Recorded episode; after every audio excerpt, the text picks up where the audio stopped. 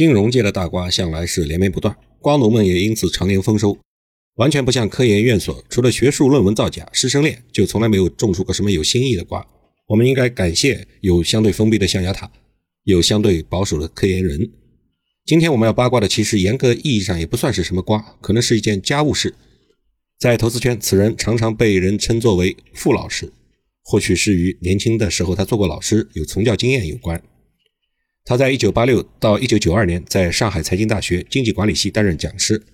后来他离开大学校园，开启了投资生涯。先是来到某国证券投资银行部担任部门经理，后来又加入了另一个某国证券企业融资部担任部门经理。在三十六岁那年，他执掌某券商证券资产管理部，招收了一名来自上海交大的学生，后来和他的学生联手创办了非常有名的一个某远私募基金。这位傅老师对他儿子的婚姻选择不满意，发展到后来将自己的儿子告上法庭，要求儿子返还他赠予的五十七万美元，而后者显然不同意他的这个诉讼请求。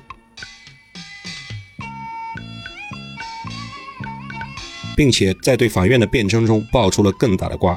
原来他的父母起诉撤销赠与的实际原因是，老傅和傅太太对儿媳妇严某不满意，竟然是因为她不是来自大的城市。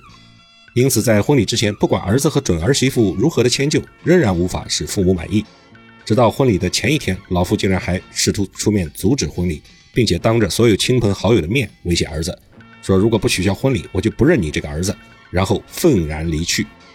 他的儿子在辩词中表示，在美国，他的老爸已经多次起诉了自己，只是因为没有得到美国法院的支持，屡次被芝加哥法院判决驳回诉请，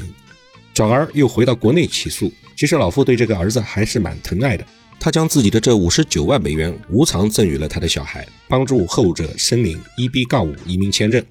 二零一四年八月是这对新人的婚期，在大婚的前三天，傅大佬亲自奔赴美国，打算徒手拆散鸳鸯。不料阻挠失败，便当众与大公子断绝了父子关系，愤然离去。事情到这儿呢还没完，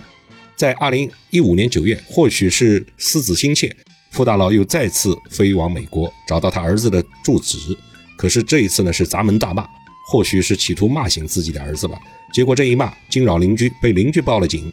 据说当着警察的面，傅大佬还是要求他的公子和他的儿媳妇离婚。接下来的事情就是直接导致双方矛盾激化的引线。如果没有这下一步，老傅也不会诉诸公堂；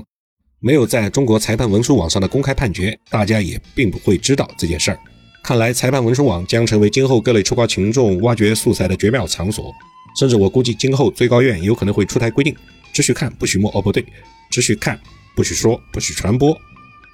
二零一六年二月，富家大公子移民签证被拒，老傅呢钱已经赠出了，他儿子却没有移成名，他的老爸于是就借着这个契机。也就是说，给你钱是移民的，移民不成就意味着我五十九万美元、四百万人民币打了水漂，所以提起诉讼。傅大佬起诉儿子，用了另外一个理由，说他儿子不尽抚养义务，于是走上公堂，企图追回赠予的五十九万美金。结果呢，老夫的两次起诉还是以失败告终，因为他的赠与协议上面写的是无偿、不附带任何条件的赠与。老曹以为类似的剧情只会出现在无脑的言情剧里，要么是发生在古代，男女双方有巨大的阶级差距，才会迫于压力而无法结合。没想到到了现代社会，当事人还是高学历的金融精英，也会因嫌弃儿媳妇而闹到父子决裂的程度。当然，也有可能还存在着其他老妇自己心里明知却无法表达出来，尤其是当众表达的憋屈。比如说，这个准儿媳妇是他多年前风流往事在农村留下的骨肉，近亲血缘关系是结婚的障碍。也许我想多了，其实我们 get 到的信息有限，所以就继续保持旺盛的好奇心吧。吃瓜可以，可是我们尽量不要在完整的瓜出现之前就乱下判断。